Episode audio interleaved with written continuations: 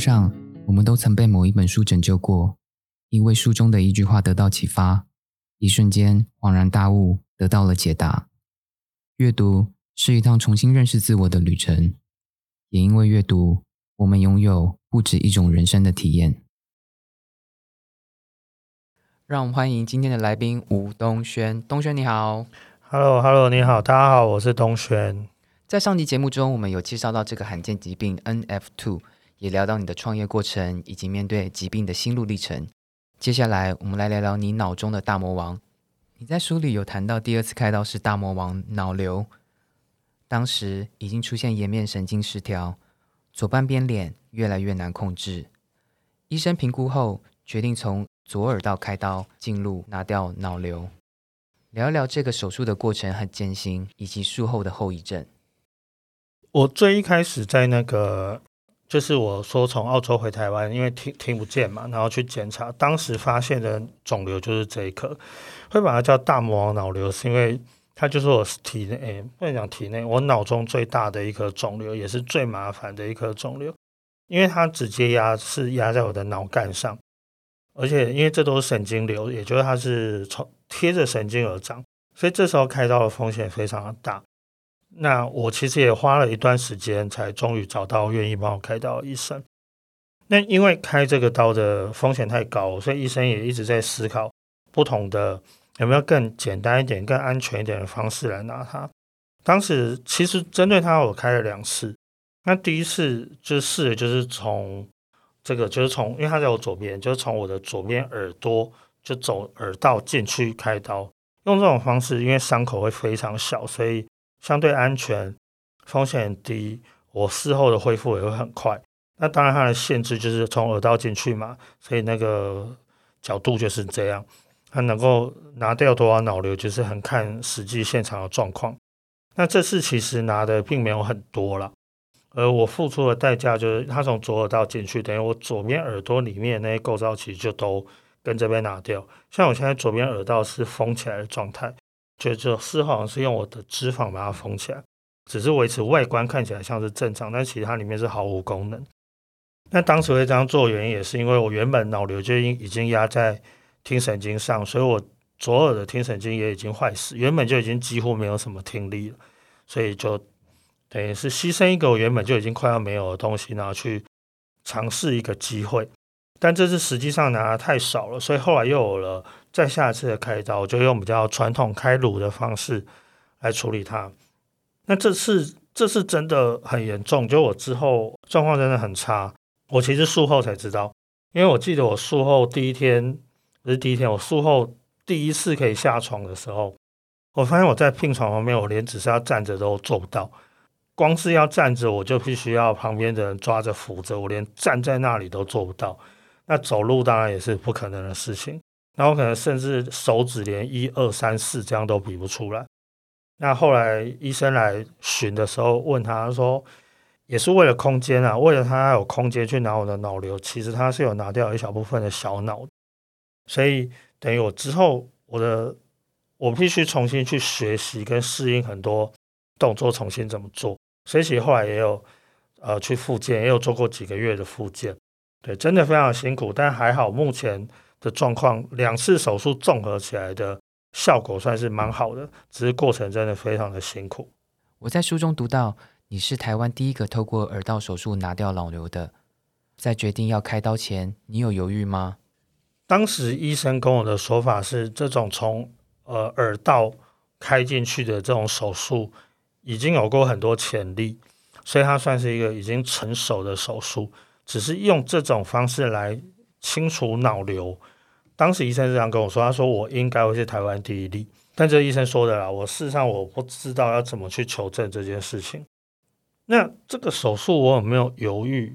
我觉得应该说算没有吧。我觉得我当时的状态应该有点是医生说我就 OK 啊，好啊，医生你好就好，你做决定你判断就好。其中有很大原因，我认为是我遇到了这个医生，他让我有一种很信赖他的感觉，也是蛮有趣，因为。这过程中，我其实真的看过很多医生。那这位医生比较让我特别印象深刻的是，因为真的去台湾大医院，几乎看任何诊都是大排长龙。外面随时都有一堆人。你在医生在跟你说明的时候，你都会感觉到他们有一点赶，因为他可能后面还排着很多人。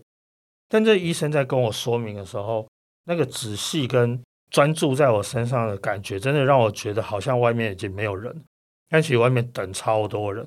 也是因为，可能也是因为他每次在面对我的时候都是这样子，都讲的非常的仔细，然后确保说明的很详细，确保我完全理解他的意思。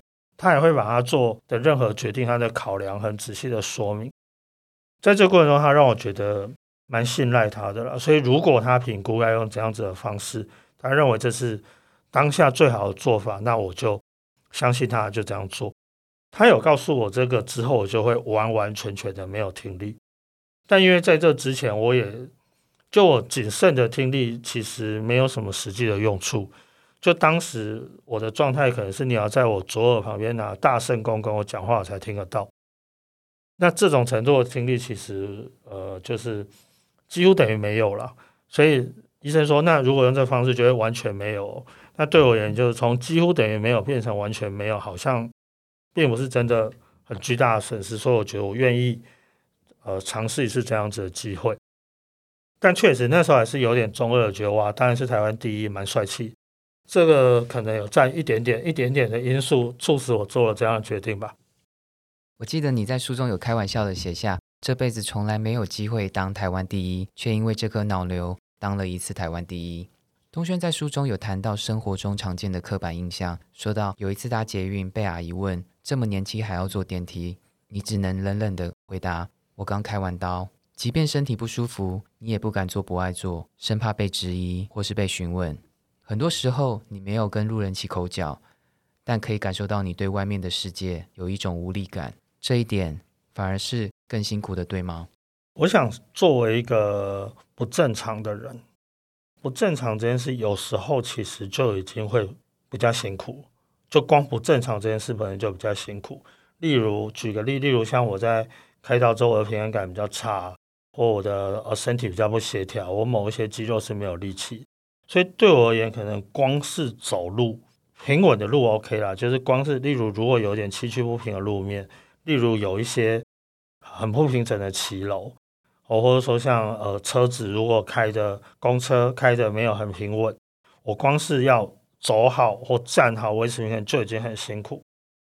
那我觉得，作为一个不正常，有时候本身就已经很累的情况下，偶尔我们却还是会因为我们的不正常，我们会去面临到一些，我觉得也不要讲质疑，应该说面临到社会的一些不了解。那在这种不了解的过程中，我们可能至少需要说明。那如果是质疑的话，我们可能甚至还需要去捍卫自己。其实真的是一件蛮累人的事情，就不正常本身就已经很累，维持日常就已经很累。那偶尔却还是必须要去做说明，甚至为自己的权益捍卫。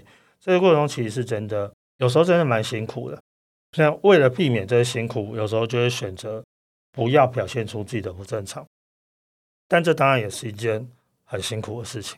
但在艰辛的罕见疾病路上，东轩不是一个人，幸运的遇见了一位天使 Angela。能否谈谈当初的女友，也是现在的妻子？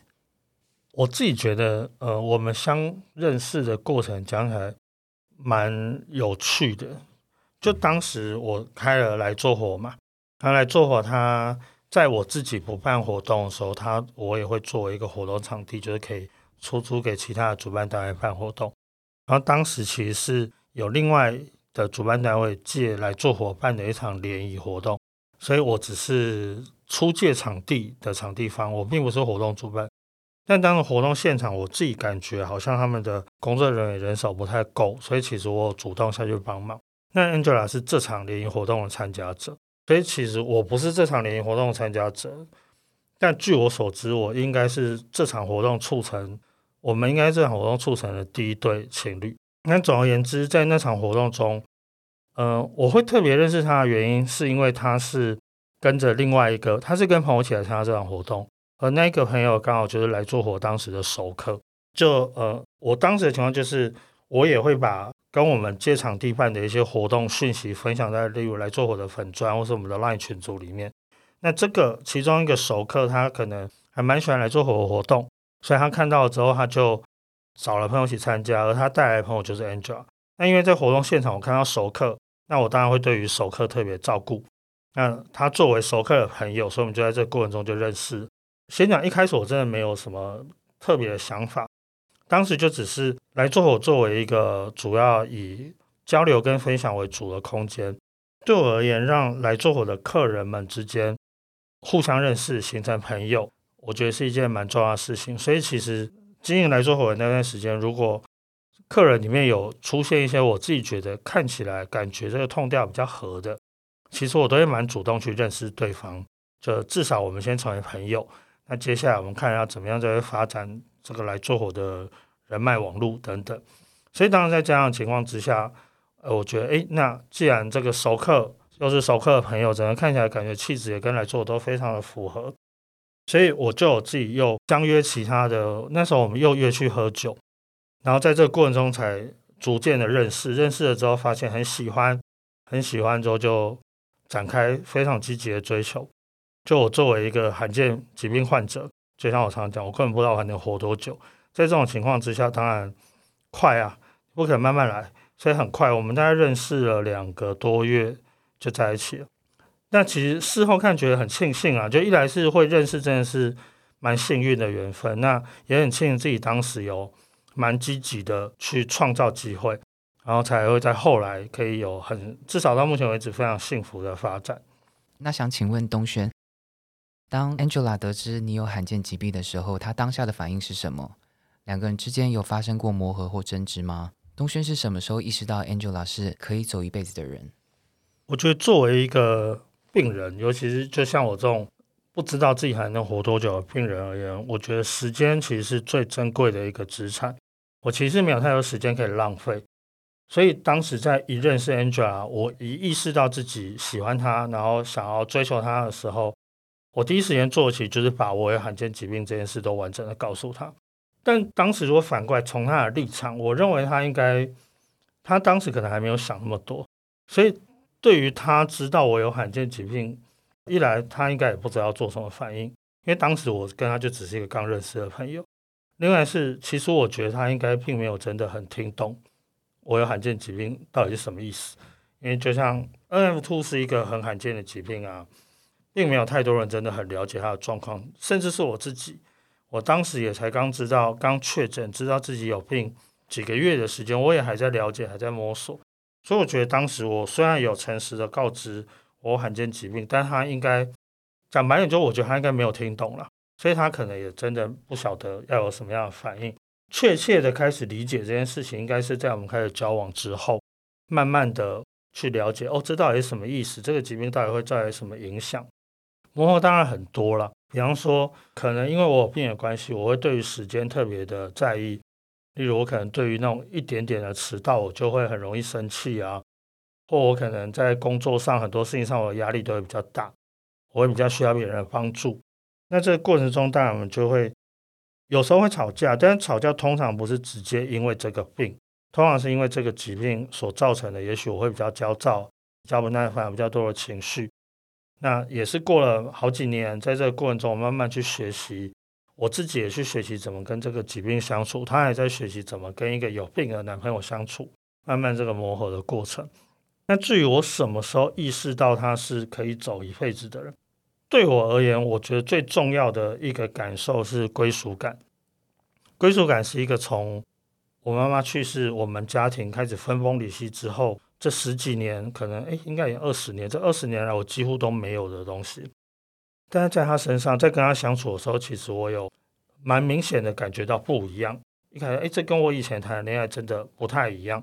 那一开始我不晓得哪里不一样，慢慢的我发现是归属感，就是我终于找到归属感了。我在对方身上找到归属感，那时候我就有一种对，这就是我想要走一辈子的对象的感觉。东轩在书里有一段超催泪的求婚过程，你愿意念给大家听吗？我知道我即将第一次开刀，也知道我绝对不会只开这一次刀。那天晚上喝了几口酒后。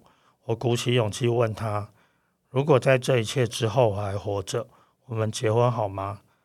这是一个没有鲜花、没有钻戒、只有两杯调酒，也没有幸福未来的承诺，还在有点吵的酒吧里的求婚。连一点点浪漫或喜悦的气息都没有，两个人都哭得泪眼朦胧。除了美好的片段，书里也谈到比较遗憾的部分。东轩谈到一位好朋友爽哥，他罹患大肠癌第三期，最后不幸离世。能否请东轩分享更多爽哥的故事？这件事对你后续的人生有什么影响？爽哥是我高中同学，我都叫他爽哥的原因，是因为至少在当时，从我的角度，我真的觉得他人生过得蛮爽。我觉得应该讲，就爽哥之于我，他就是一个会在青春时期一起做很多很幼稚、很愚蠢的事情，然后一起长大的朋友。然后高中的时候，你做过蛮多蠢事的啦，例如什么互相打一些很愚蠢的赌。那后来上了大学之后，我是台大心理系，然后他是台大机械系，刚好我们的系所又在附近而已，所以其上了大学之后，他也是少数还有持续保持联络的高中同学。那那时候还有做过，例如他第一天考到驾照，想要练个车，就我们一练就练到绕了台湾半圈，对，他在外面发生车祸，然后把身上所有的钱都花光，就类似很多这种。很有趣的事情，但后来到出社会之后，发现，哎，我们的可能不确定是科技选择或什么，总而言之，我们的走向蛮不一样。他就进入了科技业，工作也很不错，然后家的环境也比我好很多。他也是一个非常懂得享受生活的人，就很会追求生活品质。例如像那时候可能常去他家看他用最新的设备打电动，然后有非常好的音响设备、喇叭等等。总之，大概是出社会几年之后，我就开始一直叫他爽哥。到后来我去澳洲，回到台湾，知道自己生病，开始来做火之后，说真的，其实那时候因为很忙，就是忙着消化自己的状况，也忙着创业，所以其实我们没有太常联络。那时候那是有一次，某一次我妹帮我办的一个，算是有点类似庆生派对，然后她知道爽哥是我很好的朋友，所以她自己私下邀了他来。然后在那一次聊天过程中，我发现哦，爽哥过得更爽了。就他不止原本的工作越来越好，后来甚至决定要创业，然后跟朋友集着一千多万开始创业，然后过着我觉得一切看来就是即将走向美好将来的人生，就是爽哥当之无愧爽哥的称号的那种感觉。但没有想到几个月之后，我又收到他的讯息，是他某一次健康检查的时候，就公司的健康检查。发现他是大肠癌第三期，然后立刻就开始做化疗，然后接着可能工作也没办法做了，所以他应该后面那段时间都辞职在家。据我所知，他应该做了十几次的化疗，但真我有去他家看过他，就是很明显的他的状况跟原本差很多，变得非常的瘦，两眼无神，然后讲话也没什么力气，身上看得出来很多这个化疗之后的痕迹。然后又过没多久，又过了，其实我已经有点忘记确切的时间。总而之，大概又几个月之后，我跟他有共同朋友，就是也是以前高中的同学。那高中同学就跟我私信跟我说：“诶，同学，你最近有接到那个爽哥的消息吗？我已经大概有一个月没有跟他联络。”然后就讲一讲，我们突然发现有点紧张。然后这时候他去问他的爸妈，才发现爽哥在就是我们确认了大概两周前他已经走了。就突然可能几句恶话，当天晚上败血病就走。我觉得这件事情对我最大的影响，应该说对我最大的提醒，是他又提醒了我一次什么叫人生无常。就尽管我原本觉得，例如当我知道自己生病的时候，我可能觉得，哎，我有可能会是我朋友里面最早死掉的那一个人。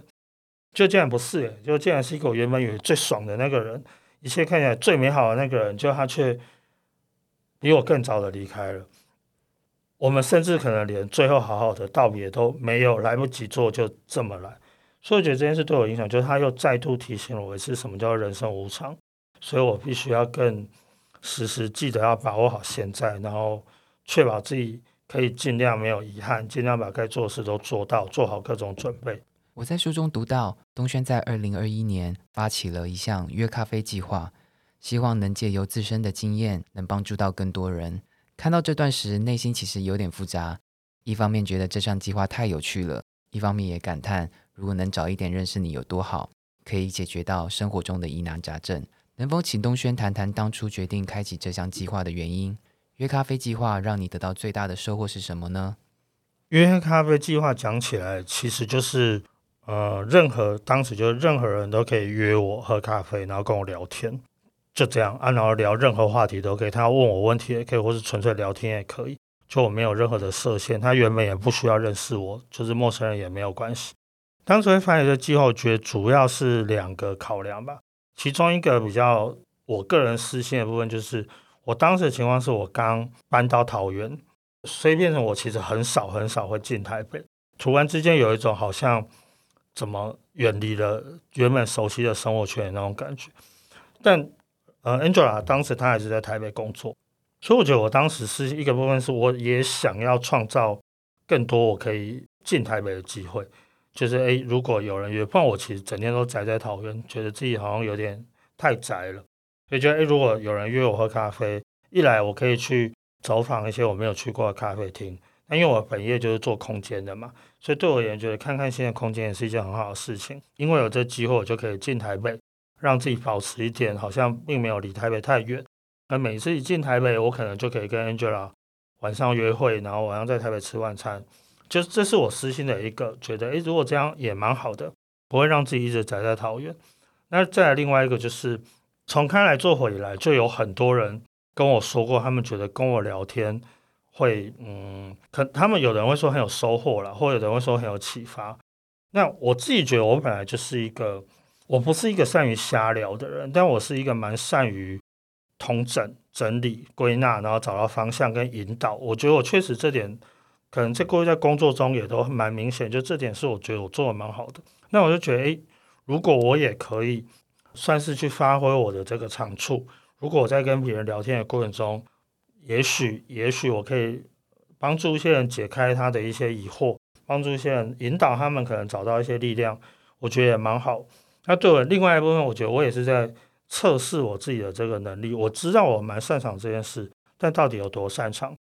如果现在是完全不设限，任何对象、任何主题都可以聊的时候，我还能够做得好吗？一部分也是这样子。就我也想测试看看自己的能力到底在哪里，所以当时发起了一个这样子的计划。事后看其实蛮有趣，我总共约原本打算做一年了，但是其实做了五个月就那个三级疫情爆发，所以就取消。但总共还是约了大概二十几个。我觉得蛮有趣的一件事就是，确实有很多人原本都只是连友，终于有一个实际的机会面对面，然后在聊天的过程中，我会发现原来很多我原本对对方的想象。是完全错误的。我觉得他对我最大的收获就是每个人都有故事，而每个人的故事其实都蛮值得被倾听。就是如果我们只是用例如在脸书社群上那种很短暂的片段留言贴文要去认识一个人，其实都太浅薄了。他背后的故事可能更多更深。实际的互动，这种面对面给对方彼此可能好好的一两个小时去做交流，我觉得这件事情还是非常的有价值的。经历了这么多事情，我想问东轩，如果可以回到过去的某一个阶段，你会想要和当初的自己说什么话？我觉得要先看那个是回到哪一个阶段。比方说，如果是回到十年前的话，标准答案应该都是提醒自己要买比特币。那如果不要 扯那么远，就如果我们不要讲这么这么算是铜臭味的事情的话，我自己觉得，如果假设有一个机会可以回到比较年轻时候的当时的我自己说话的话。我觉得我会想要告诉他一件事，就是不要害怕，就真的不要害怕，因为我知道年轻时候的我面对于未来人生，我是很害怕。不要害怕，人生是很宽广，不会说什么有什么踏错一步路就从此走歪这种事，人生的路太宽了。然后也不要害怕自己会做不好，因为你会做得很好。就如果真的有这个机会，我会很想这么跟过去的自己说，那希望自己在长大的过程中可以更踏实、更勇敢。刚刚东轩有提到说，如果可以回去跟过去自己讲一些话，你会想要告诉自己不要害怕。可不可以举例，是哪一些事情让你觉得不要害怕吗？嗯，举个例子，例如说，可能我在高中的时候，那时候真的会觉得，要是我没有考上某些科系，我没有考上国立大学，我人生就完了。那种感觉是我就完了。或是当我进了大学之后，可能有一段时间，就也一度会觉得，哎，我现在念的这个科系，如果我的没有去从事某些工作，我没有去修某些选修，或我没有去累积某些打工或实习经验，我是不是就完蛋了？那或者可能是在谈恋爱的时候，在交某些朋友的时候，或出社会之后做工作选择的时候，就很多时候总是会觉得，如果我这里踩错了，我的人生是不是就没救了？我是不是就会掉下去了，就不行了？但其实事后回头来看，会觉得很少有某一个单一的事情真的会这么巨大到影响到整个人生，从此就救不回来。反而我会更希望让自己知道，我们可以更勇敢的的去犯错也好，更勇敢的踏出去。这也有点类似回应之前提过，例如去澳洲打工度假，就人生其实很自由的，我们没有一定要活成什么样子。没有一定要走在哪条路上，人生很宽广，有各种文化、各种标准，或者说没有标准，人生其实没有标准，没有规范，怎么样都是人生，只是不一样而已。不能说没有好坏，应该说没有对错。当自己太过于害怕的时候，反而没有办法专注在好好活着、好好体验这件事上，反而一直把心思用在避免自己做出错误的决定。可其根本没有对错啊。所以我觉得不要害怕，指的可能是这个，然后让自己可以用更宽广的角度来看待整个人生，然后让自己可以活得更自由。诶，东轩刚刚有提到你是台大心理系嘛，然后你出社会后，然后没几年你又去澳洲打工度假，在做这个决定的时候，应该会有一些长辈的意见的分歧。面对这些反对的声音，你通常是怎么解决的？嗯，我觉得应该不是说怎么解决，是怎么去面对它。我觉得先回到我自己的性格本身，从我有印象以来，我一直都算是一个，应该不能说从从我长大以后，我一直都是一个相对我行我素的人。也就是一旦我决定了，我就会照我的意思做，只是差别在于我会怎么去跟身旁的人沟通而已。我都会做，只是我怎么跟你沟通。那如果问现在的我怎么去应对这些意见，我现在我大概就是说干你屁事，我就想要这样啊。我就想这样做，我为什么要理你？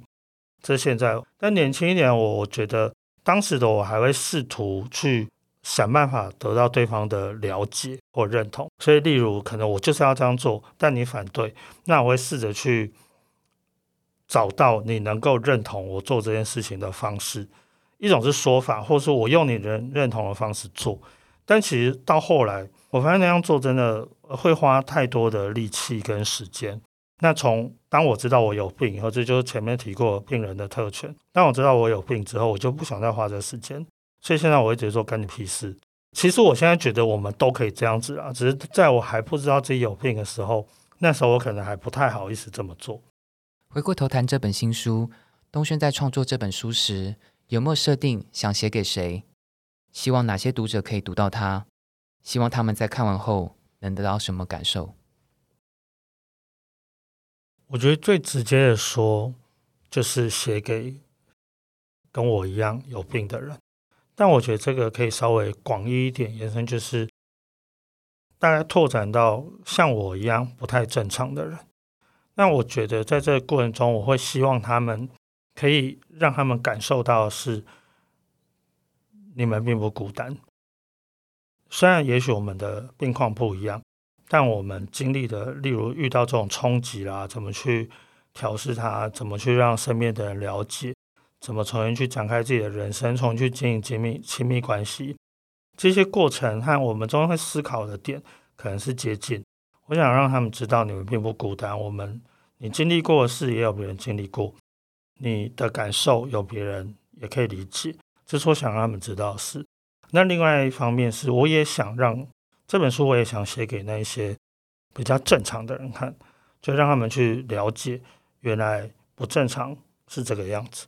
先说，其实我外观上看起来是很正常，但我里面也许有一些不太正常的地方。但这啊，一般人是不一定看得到。那也因为不一定看得到，所以对于一般人，他们并不一定能够了解。也想要透过这本书让他们知道，有一群。不正常，没有那么正常的人，我们也许有不太一样的需求，不太一样的感受，而我们依然是这样子努力的在过好我们的生活。那到最后，当然是希望所有的人都可以透过这个故事，重新去也借机去看一看自己的人生，思考一下，也许会有一些不一样的想法。我在东轩书里读到一句很美的话，容许我在节目尾声念给大家听。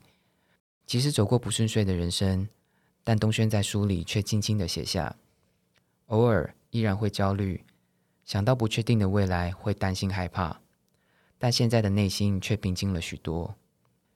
一个病人对这个世界做的并不多，但我能试着温柔一点对待每一位遇到的人。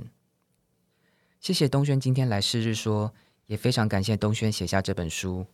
最后，我想说的是，也许这个世界没有所谓的感同身受，但通过东轩的新书，我们可以重新意识到自己所拥有的美好。那些我们习以为常的事物，对某些人来说却是格外的珍贵。